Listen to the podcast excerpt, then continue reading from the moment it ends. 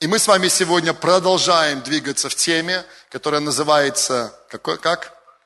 Реформатор, да, или человек влияния, или поклонник реформатор, да. И напоминаю вам, что даже вот как в том ритме, как мы идем сейчас с вами, одно собрание где-то, как это было в прошлый раз, я больше даю информации, да, места писания, какие-то пункты. В следующее собрание, когда мы с вами рассматриваем библейские примеры или примеры из современности, мы с вами вместе моделируем это собрание, хорошо?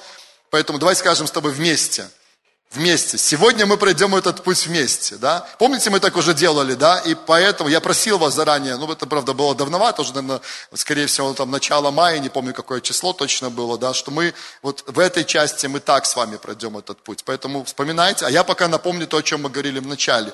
Пять пунктов, пять характеристик поклонника реформатора. Хочу снова их озвучить.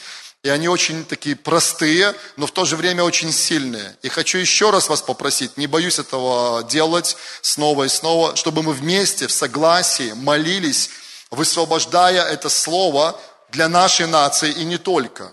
Ну, хотя бы как минимум для Беларуси и шире, чем Беларусь в том числе, что в нашей с вами стране и в других народах также поднимается поколение поклонников реформаторов. Аминь. Людей Божьего влияния. Это люди, которые, давайте вспоминать, первое, они знают Бога близко и развивают отношения с Ним. Аминь. Это первое. Второе, вспоминайте, если вы уже открыли свой конспект, они имеют широкий взгляд на призвание. И мы в этой теме с вами сейчас вот в этом пункте находимся, вторая половина, мы чуть позже к этому придем, хорошо?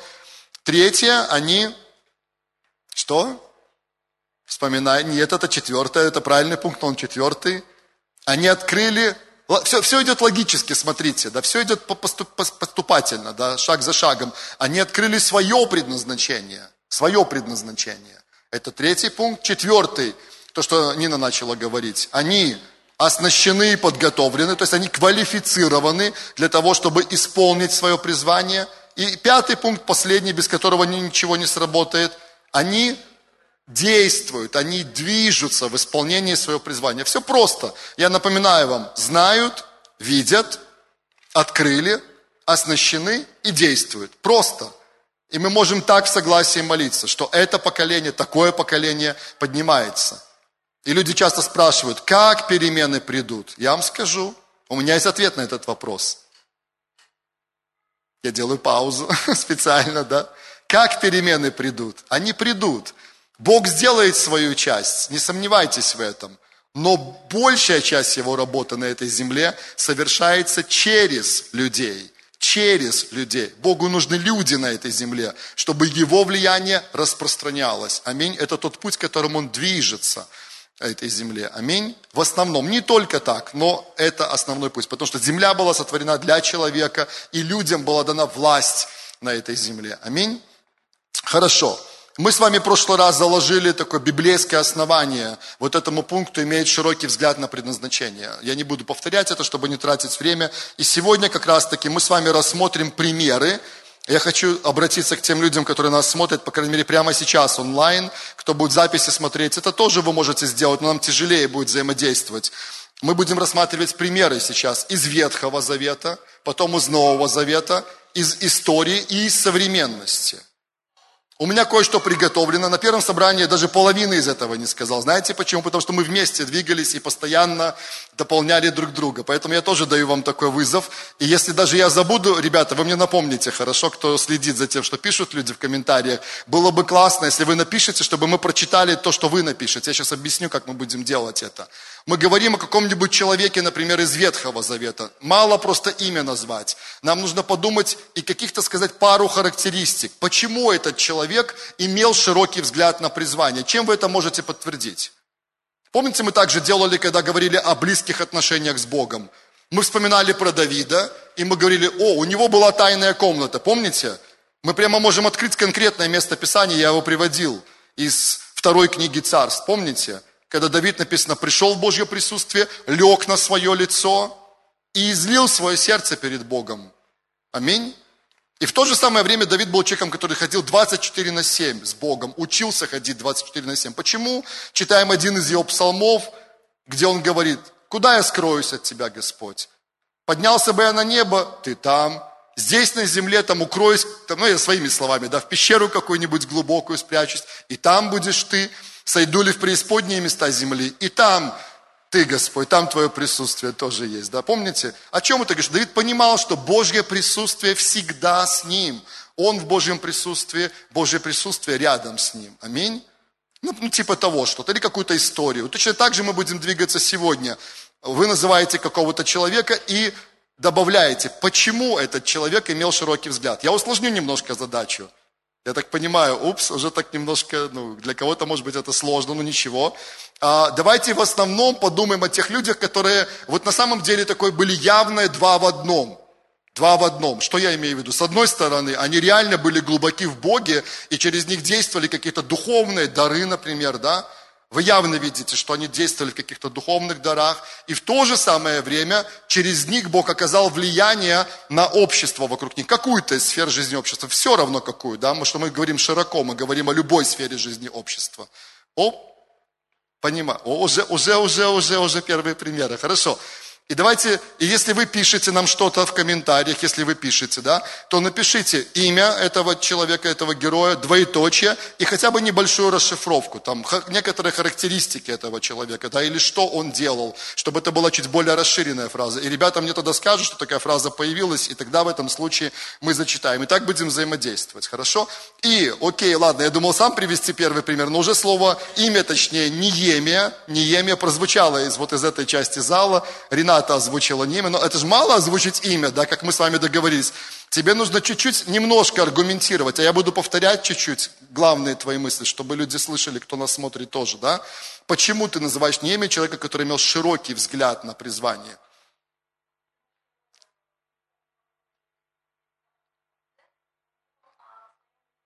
Не, мог спокойно жить в царском дворце, думал о своем государстве – то есть его сердце было бремя, ну я добавляю, да, у меня тоже это есть, за свою страну, да. И он начал, он молился, это четко видно, кстати. Я, кстати, считаю, что книга Ниеми, запишите, 9 глава, там есть в первой главе молитва Ниеми, в первой, да, если я не ошибаюсь, и в девятой главе. И, между прочим, когда вы будете сравнивать, вы увидите, что Ниемия 9 и Даниил 9 очень подобные главы. Вы увидите, что и Даниил мы тоже можем о нем уже отдельно, если успеем вспомнить, и Неемия, они понимали одинаковые духовные принципы, в том числе принцип покаяния, кстати, о котором часто мы вспоминаем в последнее время, да, помните? Покоритесь Богу, противостаньте дьяволу, убежит. В прошлый раз мы говорили об этом да, на служении. Да, и у Ниемии, он, он был человеком молитвы, он знал Бога, у него было бремя, как Рената сказала, в сердце. Он взял ответственность за то, чтобы отстроить стену вокруг Иерусалима. Это было очень такое конкретное, очень важное э, действие, направленное на защиту, на безопасность его города. Аминь. В то время, вы помните, стена, она имела стратегическое значение для города. Что-то еще добавишь или по ней достаточно? Ну, достаточно. Давайте я вам тоже, я в прошлый раз тоже говорил про Неемию, и я не помню, сказал вам об этом или нет, но я повторю эту мысль в любом случае, она важная, я считаю, что книга Неемии с первой по шестую главы, тоже запишите, с первой по шестую главы, она дает нам очень классный такой пример, или можно даже сказать алгоритм определенный, действий, что ли, да, как мы можем с вами быть использованы Богом для чего-то, для влияния Его Царства здесь, на этой земле. И вот уже часть вещей названа. Рената и кем-то еще из вас вы добавляли. Смотрите, Неемия с первой по шестую главы, да? О чем мы там можем с вами прочитать? Бремя, которое было в сердце Неемии. Это важно очень. Мы об этом будем говорить позже, когда придем уже к следующему пункту, как открыть свое предназначение, но это будет позже. Молитва, то тоже, что было сказано. Идея, которую Бог дал в его сердце – Какая идея была? Вспоминайте. Отстроить стену, это, это просто, вот это то, что он получил, что ему нужно скоординировать. Не он сам только это делал, но ему скоординировать, управить нужно было этим процессом. У него была цель конкретная, у него был план, был составлен план, у него была команда, которая присоединилась к нему, чтобы это сделать. Были испытания, которые пришли, когда они начали трудиться. Да? Нравится нам, не нравится, но испытания приходят, когда мы начинаем двигаться в Божьем направлении. Аминь. и было преодоление этих испытаний, и был результат. И мы с вами читаем в 6 главе с 15 по 16 стих, что стена была совершена. Аллилуйя.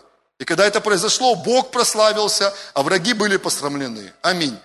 Ну, идеальный, шикарный просто пример человека, который два в одном на самом деле, да, он с Богом близко, он поклонник, он человек молитвы, и он в то же время человек влияния, взял ответственность за какую-то часть Божьей работы здесь, на этой земле. Аминь который он через него хотел осуществить. Давайте еще кого-нибудь. Иисус Навин, да, продолжил дело Моисея, да, и слушался Бога, да, у него была близость с Богом, да, да, да, да, и даже когда, помните, когда Моисей заповедовал Иисусу Навину, что он сказал? Смотри, будь тверд мужествен, Пускай книга закона, да Слово Божие не отходит от уст твоих, поучайся в ней день-ночь, пребывай постоянно. Да. Помните, мой пример был, да, когда мы говорили о людях-поклонниках, мы говорили про Иисуса Навина, который в трудных обстоятельствах, помните, лег на свое лицо и излил свое сердце, который в Божьем присутствии, наедине, оставшись с Богом, он просто отдал все, что у него было внутри. Он там такие вещи говорил, перечитайте, если захотите еще раз, Иисус Навин 7 глава, если я не ошибаюсь, там об этом написано. Он просто вылил свое сердце в Божьем присутствии. Когда он это сделал, он получил от Бога конкретное слово для этой ситуации, в которой он находился в этот момент времени, и потом они пошли и победили. Аминь. Это на самом деле Божий человек и человек, который получил задание от Бога, исполнил. Кто-нибудь еще из Ветхого Завета, кто вам приходит на память? Ну, Даниил, да, мы уже, только давайте постараемся. А кто сказал Даниил? Кто? Жанночка, да. Даниил. Почему Даниил? Какие характеристики Даниила ты можешь привести? Да. Всегда молился, был верен Богу. Это специально дублирую, да. Даже когда попал в плен, продолжал строить отношения с Богом, да. Дары, да, это важный момент. Мы с вами говорим, что люди, которые двигались в дарах определенно. Какие у Даниила были дары? Кем он был, можно сказать, с такой духовной точки зрения? Пророком, он, это сто процентов он был пророком, это, это признанный дар и подтвержденный. Еще, подожди, какие еще, какие еще дары? Он, он, он мог истолковать сны, это тоже дар, я думаю. Ну, может быть, он связан с пророческим даром, но все-таки я бы в отдельный даже дар поставил его, да. Это, это с точки зрения его, скажем так, духовной составляющей, а с точки зрения влияния большим человеком. Я не знаю, насколько он был большим, да, но не, влиятельным точно, 100%, да, да, да, сто процентов. Не, согласен, мне это слово тоже нравится. Запишите, друзья. Жан, спасибо, очень хорошая характеристика. Даниил, 6 глава, с 1 по 4 стих. Мы читали в прошлый раз с вами, я еще раз прочитаю, мне нравится этот отрывок.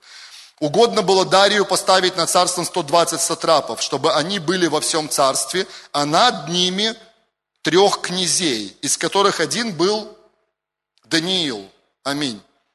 Чтобы сатрапы давали им отчеты, чтобы царю не было никакого обременения.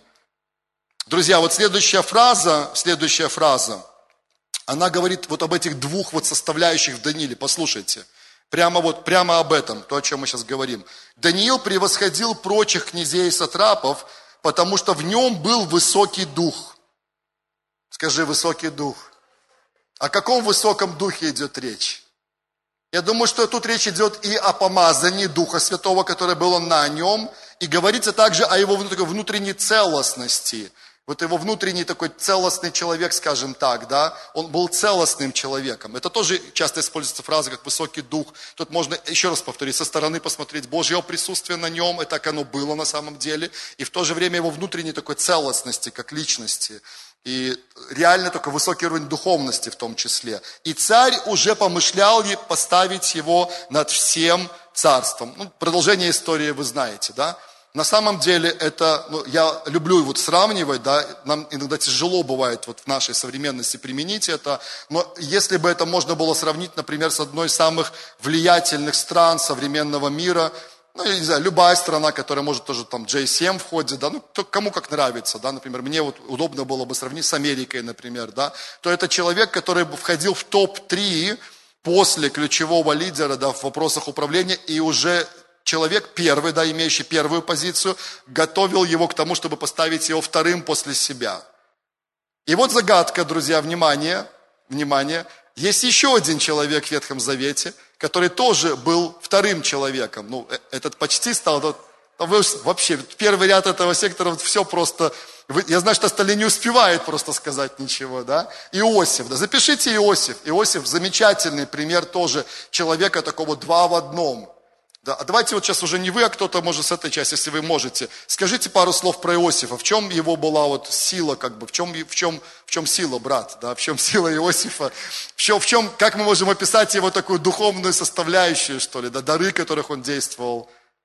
Подожди, Нина, подожди, подожди. Он видел сны, был способен их истолковать, да, Близость с Богом в чем, ну как бы, чем, вот какая-то фраза какая-то из Ветхого Завета. Боялся Бога, написано, да, про Иосифа, окей. О, я сейчас буду читать, я буду этот отрывок читать чуть позже. А помните фраза, мы когда про Иосифа в начале, в первой части говорили, как поклонники, да? Там была фраза, которая повторялась несколько раз.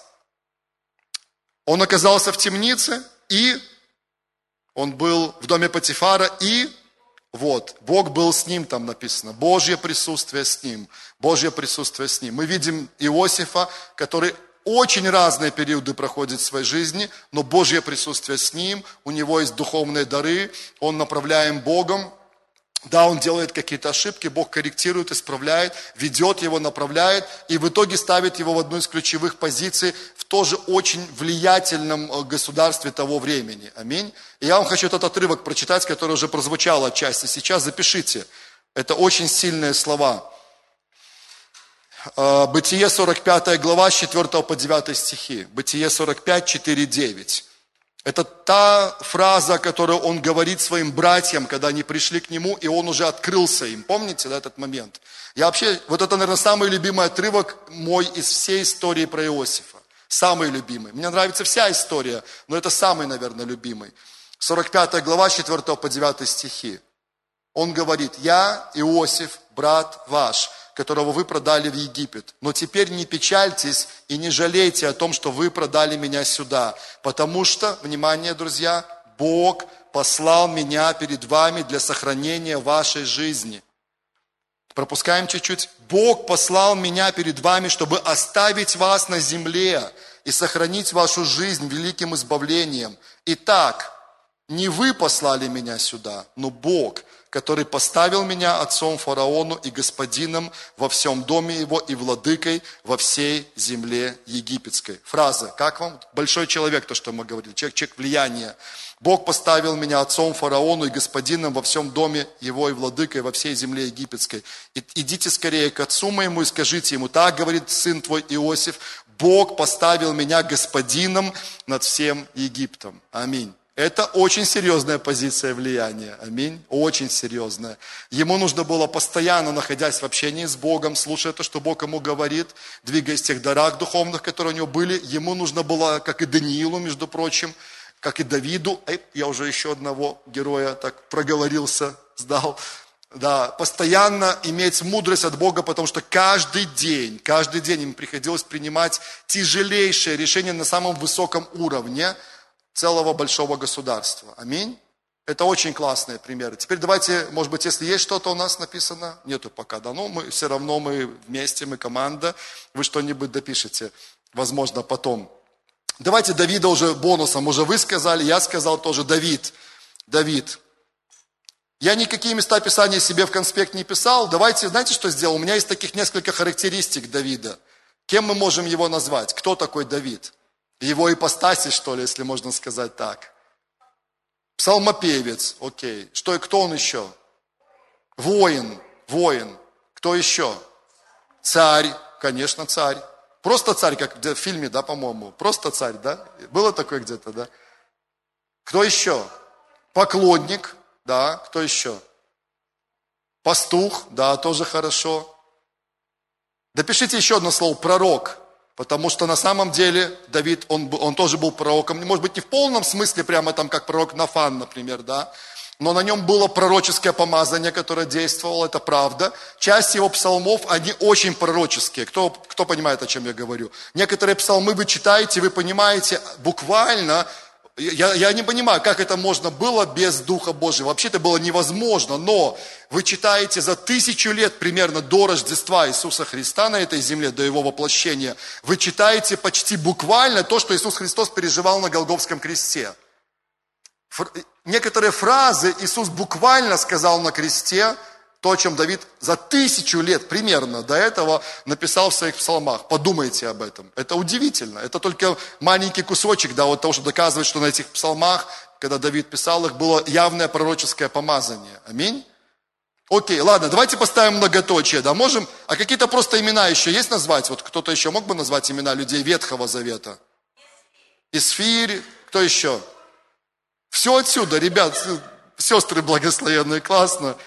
Дима? Авраам, конечно, Моисей, конечно. Кто еще? Только Мардахей тот же самый. И многоточие, да? Ездра, аминь, конечно. Классно, слава Богу. Многоточие. Хорошо, давайте перейдем в Новый Завет.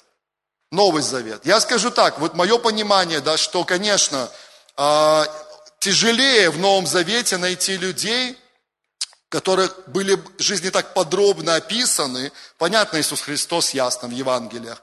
Понятно, более-менее неплохо апостол Павел, да, его описано служение. Мало деталей жизни личной, но есть неплохо описанное через одного замечательного человека, да, тоже Божьего, его служение.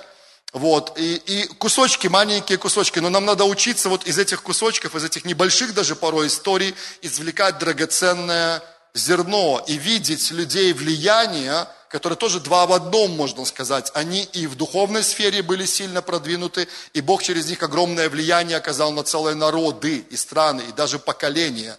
И какая ваша версия по Новому Завету? Пока тише, тише, я уже сразу говорю. Есть варианты? Саша, какой вариант? Он думает, ко мне ли обратились, только зашел, да? Да, Саша, к тебе. А, шучу, шучу, он, он даже еще пока не знает, о чем мы говорим. Есть варианты Новый Завет? Как я знаю, правильный ответ – это Иисус, да?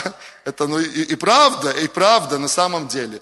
Давайте мы со Христа и начнем. Мы со Христа начнем. Конечно, Иисус Христос. Кто? Ну, понятно, да, это воплощенный Сын Божий. Понятно, да. Особый, особый, скажем так, статус. Понятно.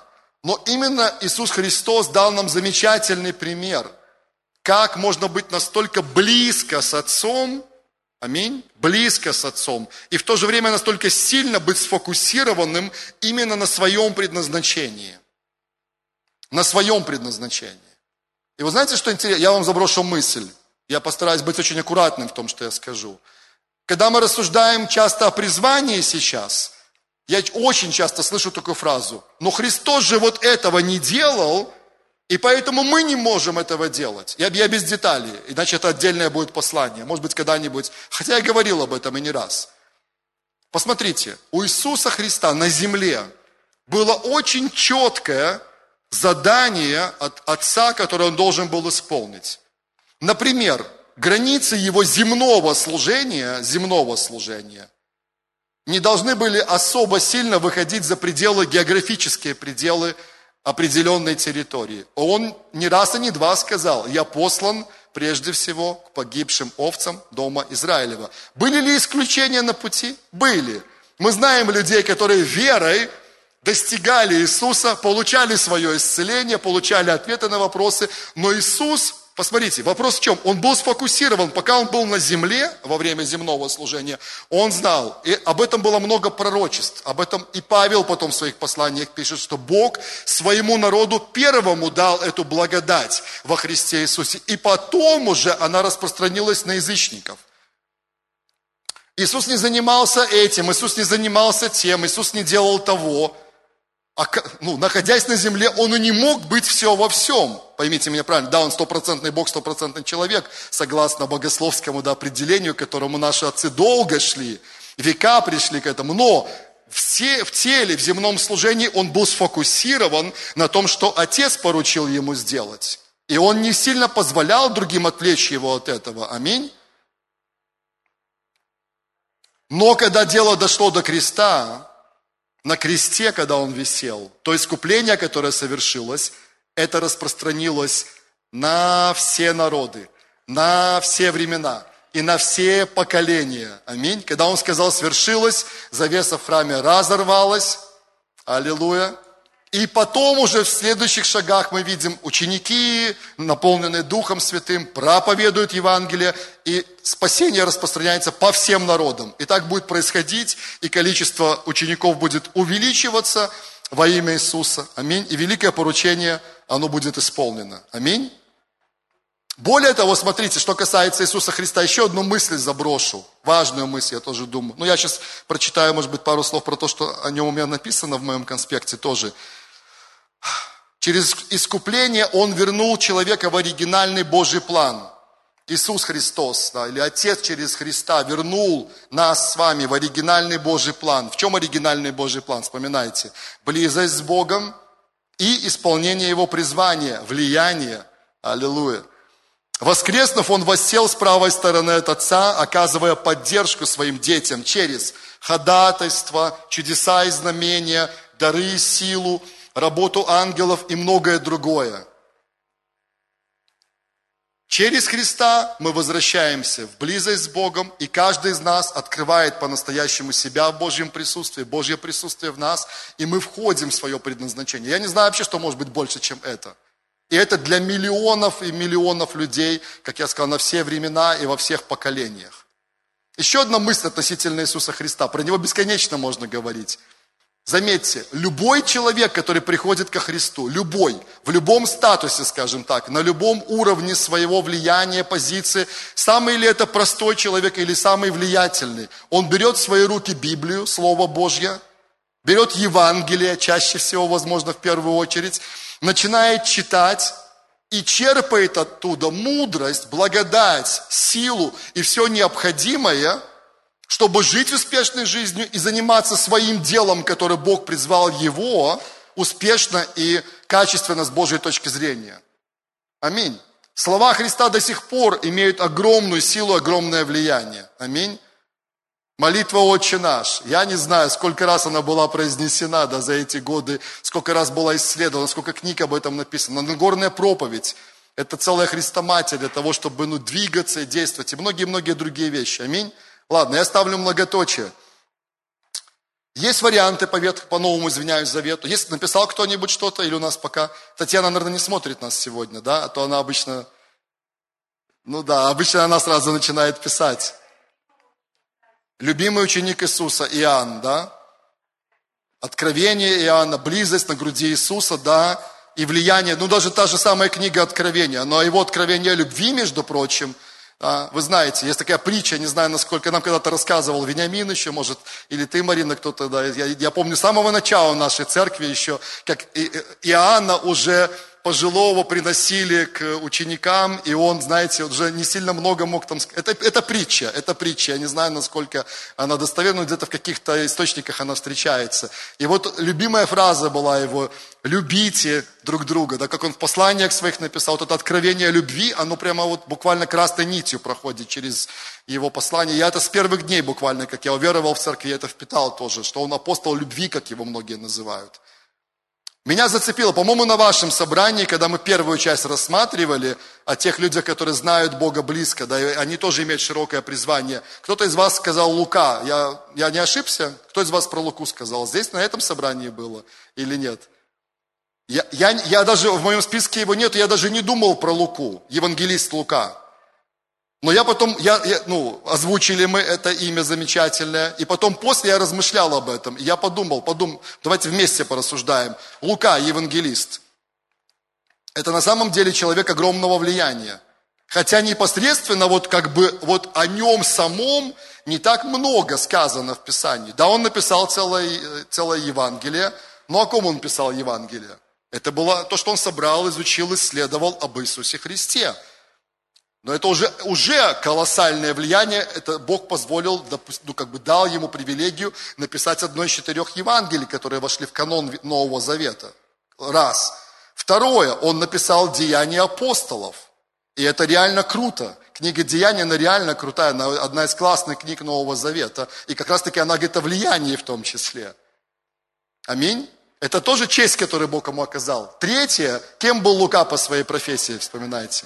Врач. Павел называет Луку врачом возлюбленным, да?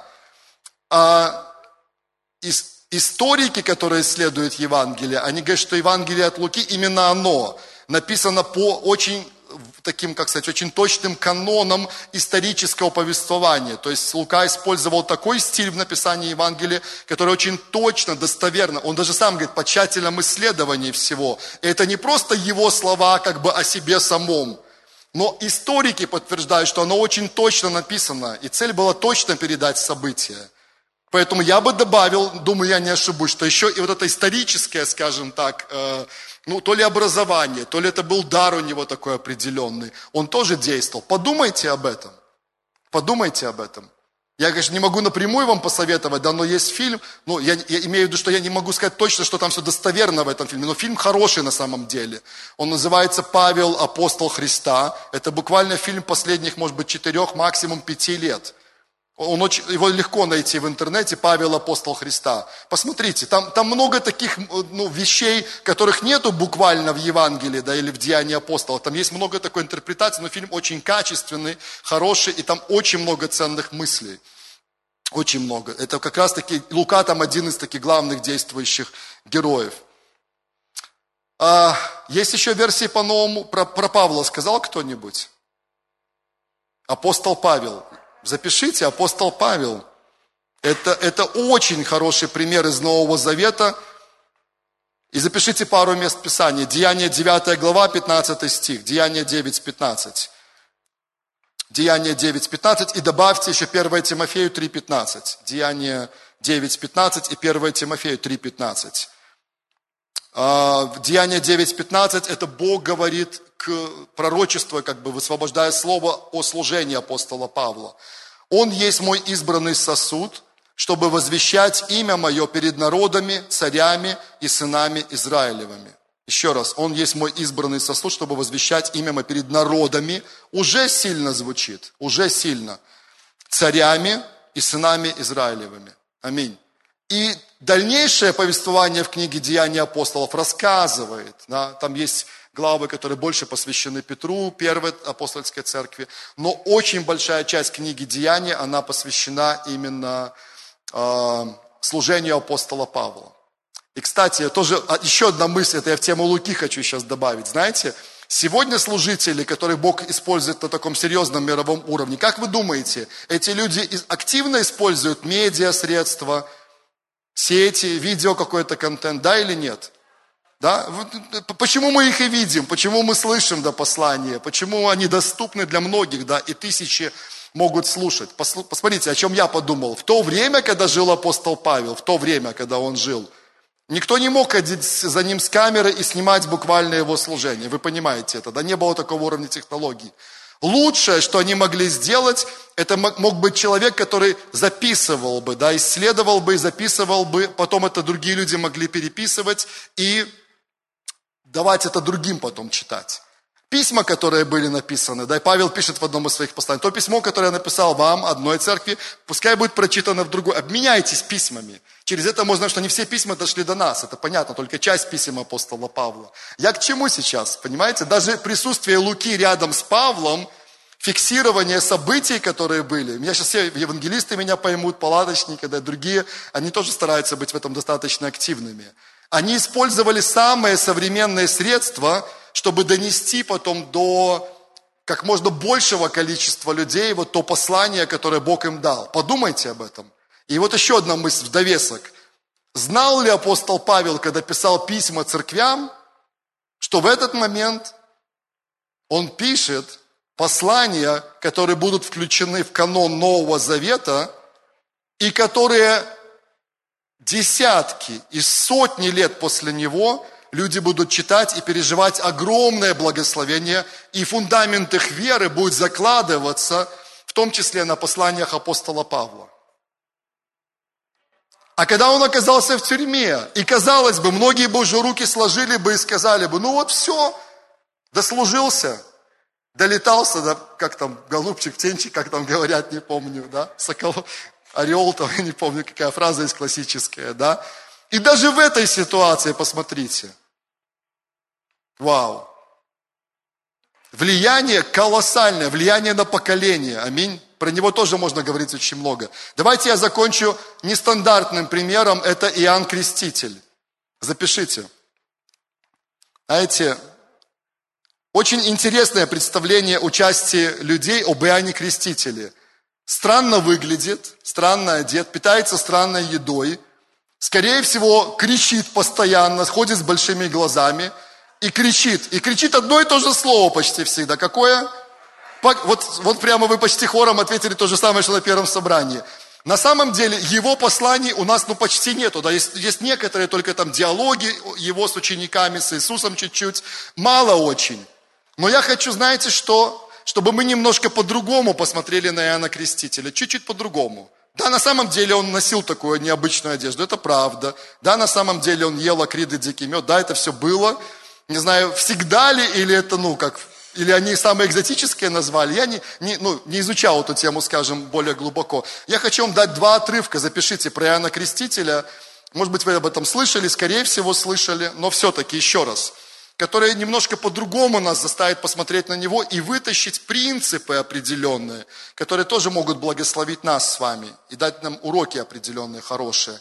Луки 3 глава 7 по 4 стих, это первый отрывок. Луки 3, и опять же про Луку вспоминаем еще раз, да, респект Луке, слава Господу за него, аминь.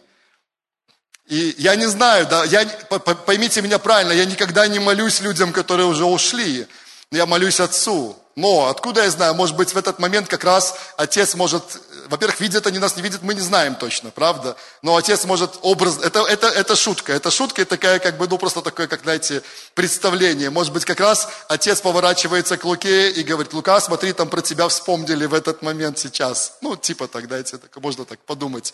Возможно. Так что Луке через нашего Отца Небесного респект и привет и спасибо. Слава Богу за него, конечно.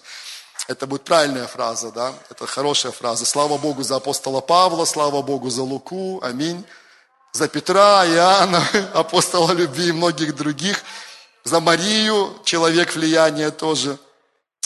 Итак, я некоторые отрывочки прочитаю. Луки 3 глава, 7 стиха. Иоанн, приходившему креститься от него народу, давайте скажем с вами народу, это, это масса людей получается перед ним, да, масса людей, говорил, двоеточие, и у него было определенное послание да, для народа. Не читаем, сейчас как бы суть не в этом. И спрашивал его народ, что же нам делать? Вот я хочу, чтобы вы на это обратили внимание, на эту фразу. Она меня очень сильно, как сказать, ну, оказала на меня влияние эта фраза. Что нам делать, спросил у него народ. Что нам делать? Он сказал им в ответ, двоеточие, и есть определенные вещи, которые он сказал народу. Да? Не читаем, это сейчас не в этом суть. Следующая фраза, дальше, смотрите. «Пришли и мытари креститься, и сказали ему, учитель, что нам делать?» Второй раз повторяется тот же самый вопрос. Но это уже не просто весь народ как бы спрашивает, а спрашивает конкретное что? Группа людей, определенная, ну как сказать, люди определенной профессии, да, в данном случае, дело определенного. И вот знаете, мое представление, да, раньше, оно было бы таким, что Иоанн бы так мог ответить. Что вы меня об этом спрашиваете? Вы кто? Вы сборщики налогов, а я кто? А я Божий пророк, я Божий человек. У меня есть одно послание. Покайтесь, обратитесь. Ну да, это на самом деле нужно тоже было услышать. Но вы, когда читаете ответ Иоанна, мы не читаем, просто потом, вы, вы многие знаете, но еще раз пересмотрите, да, потом вы видите, что он дал им несколько конкретных друзья, конкретных, практичных принципов, что они могут сделать в своей специальности, в своем деле, в тех обстоятельствах, в которых они находились. Аминь? Это важно. Дальше. Спрашивали его также и воины. О, Господь немножко подбрасывает нам как-то дровишек в огонь. Спрашивали его также воины, представители силовых структур. Вот тут уже как-то актуальнее да, становится. А нам что делать? Тот же самый вопрос. Друзья, в этом коротком отрывке три раза звучит один и тот же вопрос. Поверьте, это не случайно. Я к чему хочу это сказать?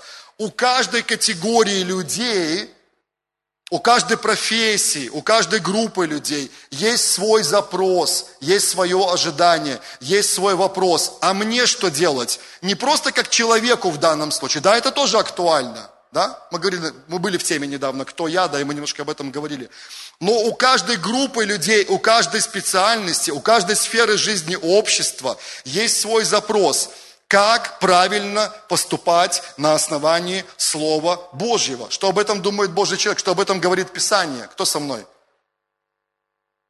Опять, раньше я представил бы, что вам сказал, вы что ко мне пришли? Идите у кого-нибудь другого спросить. Я духовный человек, я пророк, вам нужно покаяться. И, скорее всего, наверное, он тоже это сказал, где-нибудь там еще добавил это проповедовал им об этом, но вы читаете ответ. Иоанн дал им несколько конкретных практических принципов, что им нужно делать. И я вам скажу, многие люди, которые работают в, в, в буду по-другому говорить, в воинских структурах различных, помимо всего прочего, что они читают в Писании, они открывают этот отрывок в том числе и кое-что для себя оттуда находят – а там что написано, например, один из принципов? Ну давайте уже это прочитаем, это актуально для нас сегодня. Никого не обижайте. Не лжи... Что? А там же... А вы не выводите ничего? А где у нас Писание? Я думал, там все появляется за моей спиной. Есть это про воинов? Есть? Или надо искать сейчас? А было до этого про остальных? О, спасибо, да. Смотрите. Никого не обижайте, не клевещите, довольствуйтесь своим жалованием. Еще раз. Ответ пророка, Божьего человека, людям, представителям воинских силовых структур, что им делать и чего наоборот не делать. Не абстрактно, не просто, ну, я не против молитвы, вы знаете, я, я стараюсь сам быть человеком молитвы и постоянно делюсь этим. Но, но фраза не абстрактная, ну идите молитесь, ибо Господь вам откроет. А что вы меня об этом спрашиваете? Это не мое дело, да? Три конкретных пункта. Вот я вам скажу так, по этим трем пунктам некоторые исследователи написали книги целые, книги. Они взяли эту мысль и развили ее в контексте Писания. Что за этим стоит? И когда написано «никого не обижайте», это значит «никого не обижайте». Не превышайте свои полномочия. Аминь. Добавляем Марка 6 главу 20 стих, надо двигаться дальше. Мы про Иоанна говорим. Мы про Иоанна. Знаете, для меня Иоанн открылся с другой немножко стороны. То, что я уже и так знал, то, что мы знаем с вами, оно расширилось еще. Марка 6, 20. Ирод боялся Иоанна. Кто такой Ирод? Это царь. А кто такой Иоанн? Это Божий пророк. Ирод боялся Иоанна, зная, что он муж праведный и святой. Это первая характеристика, да? И берег его. Друзья, дальше внимание. Многое делал, слушаясь его, и с удовольствием слушал его. И расшифровки здесь нету, о чем они беседовали, сколько это длилось по времени, какой это был период. Но в любом случае был период, когда Ирод общался, возможно, когда он был заключен, я, я ну, в контексте не изучал этого, но в любом случае они говорили о многом. И царь, находящийся в позиции да, в свое время, слушал и даже написано многое делал из того, что Иоанн ему говорил. Как вы себе это представляете? Один час разговора Иоанна с Иродом, например. Здесь не, не написано об этом. Как он с большими глазами говорит Ироду без конца одно и то же слово, покайся, покайся, покайся, покайся, покайся, покайся, и так целый час. Я думаю, это было одно из слов «покайся», потому что мы точно знаем, в чем обличал Ирод, о, извиняюсь, Иоанн Ирода, да, вы понимаете. Но там были и другие темы, там были разные вопросы. Аминь. Да, да, да, да, да, да, да. Более того, и, и Иоанн стал личным, персональным врагом любовницы Ирода. И когда дочка, ну вы знаете эту историю, друзья, вы же знаете, мы вспоминали где-то с вами недавно, когда дочка танцевала и угодила Ироду, он сказал, проси, чего хочешь до полуцарства. Я не знаю, ваше предположение, тоже никогда не исследовал эту тему, сколько это могло бы быть выражено в денежном эквиваленте – Сколько это полцарства, которым тогда владел Ирод, где у него было влияние. Какая это могла бы быть сумма? Я думаю, что не маленькая, скорее всего. Она могла попросить до полуцарства. Она сказала по наущению матери своей, дочка а, Иродиады, хочу голову этого человека на блюде. И кто-то из вас на служении сказал мне, так фактически она, возможно, все царство этим приобрела, не половину царства, а все, потому что устранила человека, который влиял на Ирода и, и мешал им ну, закручивать определенный роман, через который она могла влиять. Ну, есть о чем подумать, короче, да, мысль, которую можно раскручивать дальше. Иоанн был человеком влияния, очень сильного влияния. И у него, друзья, услышите, были конкретные ответы на конкретный вопрос. Что нам делать? И когда я читаю, для меня это огромный вызов, я вам скажу. Я вот, я прямо моделирую, ко мне пришли люди определенной профессии, как пастору, и спросят у меня, что нам делать? Первый шаг я точно знаю. Таня, какой будет первый шаг для них? Покаяться, Иисус Христос, да, было бы классно, да, чтобы они приняли Иисуса Христа как своего Господа и Спасителя. Аминь. Но в чем сомнение? Это Евангелие. Аминь. Старое, доброе, древнее Евангелие, которое работает. Они класс, супер, они принимают Иисуса Христа. А потом они спрашивают, а что нам делать? А, а, а твоя Библия, ну наша, да, вся, вся наша общая Библия, говорит ли она что-нибудь о моей профессии? Дает ли она мне какие-то принципы, которые я могу применить для того, чтобы быть успешным в своем деле? Да? Нужно знать. Да, мы не будем профессионалами во всем, но, по крайней мере, какое-то общее представление можем иметь, какие-то советы можем дать тем или иным группам людей. Аминь. Ух, аллилуйя, слава Иисусу. Есть какая-то версия от тех, кто смотрит нас? Нет, ну мы вас любим, благословляем, мы одна команда, аллилуйя, все хорошо. Друзья, время уже так быстро летит, нам надо уже делать заключительные шаги. Оставим сейчас Новый Завет, да, ну, в смысле, не вообще оставим, а вот так в рассуждениях оставим Новый Завет. Есть примеры из современности, те люди, которые прямо сейчас живут с нами на этой земле, не ушли еще, живут. Или кто-то из исторических героев, который уже ушел, возможно, но вы хотели бы привести в пример, я про христиан, конечно, говорю. Тоже вот эти люди два в одном. Франциск Карына я уже слышу прямо, да, сразу имя. Не, может и ушел, может и не ушел. Но важно, чтобы мы и современности посмотрели. Кто еще? Кэтрин Кульман, большое влияние. Тил Осборна вспоминали в прошлый раз. А вот люди, которые проявили себя, скажем, и в духовной такой сфере, и в какой-то светской, возможно. Или оказали влияние на светскую сферу. Мартин Лютер, да, это один из таких людей. Жан Кальвин, я скажу вам, да, это человек, через которого огромное влияние было оказано. По-моему, Макс Вебер сказал, что именно через учение э, Жана Кальвина была сформулирована этика западного построения э, бизнеса и экономики вообще. Кто еще? Ну да, уже вспоминали. Давайте я вам прочитаю, я буквально даже из Википедии, даже в Википедии вы можете найти про этого человека. Я, возможно, вспоминал про него раньше в каком-то из посланий. Запишите. Прямо можете его найти в Википедии прочитать про него больше. Я вам буквально пару абзацев прочитаю. Его зовут, звали, он уже ушел, да, его нет на этой земле с нами сейчас. Джон Уизерспун. Кто-нибудь слышал про него раньше? Джон Уизерспун. Не слышали? Он жил в 1723 и до 1794 года. Немножко информации про него. Да, у меня больше, но я выдержек пару прочитаю. А вы подумайте про кого-нибудь из современности, что мы следующий шаг сделаем в современность. Кто сейчас жив, да, на, на нашей, ну, с нами вместе находится на этой земле, кого мы можем привести в пример человека влияния. Значит, Джон Уизерспун был шотландским американцем, пресвитерианский священник и отец-основатель Соединенных Штатов – Уизерспун принял концепции шотландского реализма здравого смысла и, будучи президентом колледжа Нью-Джерси, а сейчас это, кто знает, какой университет? Нет. Принстонский. Принстонский университет стал влиятельной фигурой в развитии национального характера США. Политически активный, Уизерспун был делегатом от Нью-Джерси на Второй континентальный конгресс и подписал 4 июля 1776 года, что? Нет, Декларацию независимости. Я бы сам не ответил по дате, я, я не сильно запоминаю даты. Декларацию независимости. Он был единственным действующим священнослужителем и единственным президентом колледжа, подписавшим декларацию. Позже он подписал статьи конфедерации и поддержал ратификацию Конституции США. В 1789 году основал первую генеральную ассамблею пресвитерианской церкви в США. То есть, видите, человек явно двигался в двух вот этих э, плоскостях. Когда он стал уже президентом э, университета, туда по-другому он назывался, еще раз говорю, то ему уже, конечно, пришлось оставить пасторское служение, но он большой кусок работы сделал и в одном, и во втором направлении. Тут о нем очень классные вещи написаны, я прямо вот хотел бы прочитать, но физически не успеваю.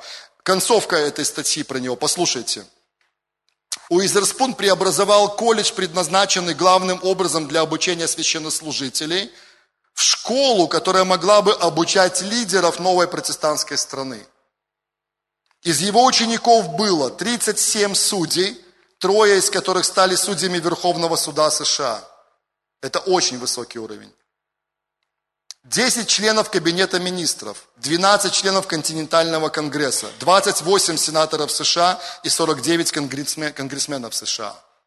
Человек два в одном. Он был священнослужителем, он проповедовал, и он такое послание доносил до паствы и так служил людям, что они поднимались, и они потом становились активными в разных сферах жизни общества, в том числе и вот в этих, о которых мы прочитали. Судебная, законодательная, исполнительная ветви власти. И давайте немножко, буквально чуть-чуть из современности. Кто ваш пример, кто будет вашим героем вот в сегодняшнем послании? Кеннет Коупланд, Вениамин Брух, отлично, привет, возможно, они будут смотреть нас. Кто еще? Рик Реннер, Пол Зинг, привет, возможно, Полу, да, если будет видеть. Кто, кого вы знаете, современных христиан, которые в двух вот этих плоскостях проявили себя, звучали? Пастор Алексей Ледяев. Что-что? Геннадий Махненко, да, хороший пример, кстати, тоже – я бы пастора Антония Бокуна привел и одного из его помощников, у меня он в конспекте, кстати, записан, это Андрусь Унучик. Кто-нибудь знает Андруся Унучика? Он кандидат исторических наук, до недавнего времени работал в Академии наук Республики Беларусь. Он а, сейчас э, очень много задействован как в служении церковном, так и в просветительских различных проектах. Алексей Шейн, автор бестселлера белорусского «Семь каменев», реклама заодно еще, да, тоже один из служителей и человек влияния в литературной такой, культурной сфере. Ярослав Лукасик и многие другие. Друзья, и последнее в конце, я приведу вам пример епископа Тиди Джейкса. Кто из вас знает Тиди Джейкса, иногда смотрит его послания какие-то? Нет? Серьезно? Тиди Джейкс. Такой большой Божий человек такой, да. Очень-очень классный служитель, очень огненный проповедник, мне нравится динамика, с которой он проповедует, очень мощно. Но знаете, что интересно? Церковь огромная, около 10 тысяч человек в Америке, огромная церковь. Очень влиятельная церковь. Он задействован в межцерковном служении очень много. Очень много влияния в социальной сфере в том числе. И какое-то время назад они начали продюсировать также качественные, на очень хорошем уровне христианские фильмы в том числе. И мы с вами посмотрим сейчас маленький, небольшой ролик. Это, это как это, тизер, да, это, как это, что? Трейлер, да, вот забыл слово, да, трейлер к фильму, который был снят в 2012 году, если я не ошибаюсь, называется «Женщина, ты свободна». Видели этот фильм кто-нибудь? Он такой непростой, тяжелый достаточно фильм, да, надо настроиться, но очень качественно снят. И сам епископ Тедежек снял тоже, снялся в одной из главных ролей в этом фильме. Он сыграл священника, то есть он себя сыграл. То есть он приходит в тюрьму к этой женщине и все время разговаривает с ней, она исповедуется, и он приводит ее к вере в Иисуса Христа. Вы готовы посмотреть, да, небольшой трейлер? На английском языке, правда, на русском я не нашел. Посмотрите небольшой трейлер. И это пример того, как современные нам с вами люди, Бог через них оказывает влияние в различных сферах, в том числе в сфере культуры и искусства. Возможно, кто-то из вас снимет очень крутой фильм. Почему нет? Почему? Есть люди, которые мечтают об этом. Или снятся. Даша, выше руку. Да, еще кто-то, и Яна, целая команда. А, так у нас команда целая. Кто знает, да, мы, возможно, будем участвовать в презентации этого фильма, будем смотреть и рекламировать другие. Посмотрим, да, трейлер к этому фильму. You know your big day is coming? I'm gonna be seven. That's right. Епископ Тидик Джейкс, вы узнали его? А, ну, вы знаете, да. Это он был почти в самом конце. И он снялся в одной из главных ролей в этом фильме. Если вы не смотрели, посмотрите. Это хороший пример того, как можно оказывать влияние через эту сферу. Помолимся. Аминь. Спасибо за взаимодействие. Было очень легко двигаться с вами и много таких хороших моментов, которые Бог через вас указал. Отец, спасибо Тебе. Благодарим и славим Тебя, что Ты ведешь нас дальше и через нас продолжаешь распространять Твое влияние на этой земле. И мы еще раз в согласии молимся о том, что и мы сами будем такими людьми, будем расти, развиваться в этом, Отец, и вокруг нас будет подниматься целое поколение людей Твоего влияния, поклонников реформаторов, Отец. И через это Беларусь и многие другие народы, они будут преобразованы, Господь, в Твой образ, в Твое подобие и на основании Твоих принципов. Спасибо Тебе. Это люди, которые знают Тебя близко и развивают отношения с Тобой. Это люди, которые видят широкий взгляд, имеют широкий взгляд на призвание. Это люди, которые открыли свое предназначение. Люди, которые оснащены и подготовлены. И люди, которые действуют, которые движутся в том, чтобы исполнить это предназначение здесь, на этой земле, во имя Иисуса Христа. Аминь. Аминь. Мы в согласии, Отец. Аминь.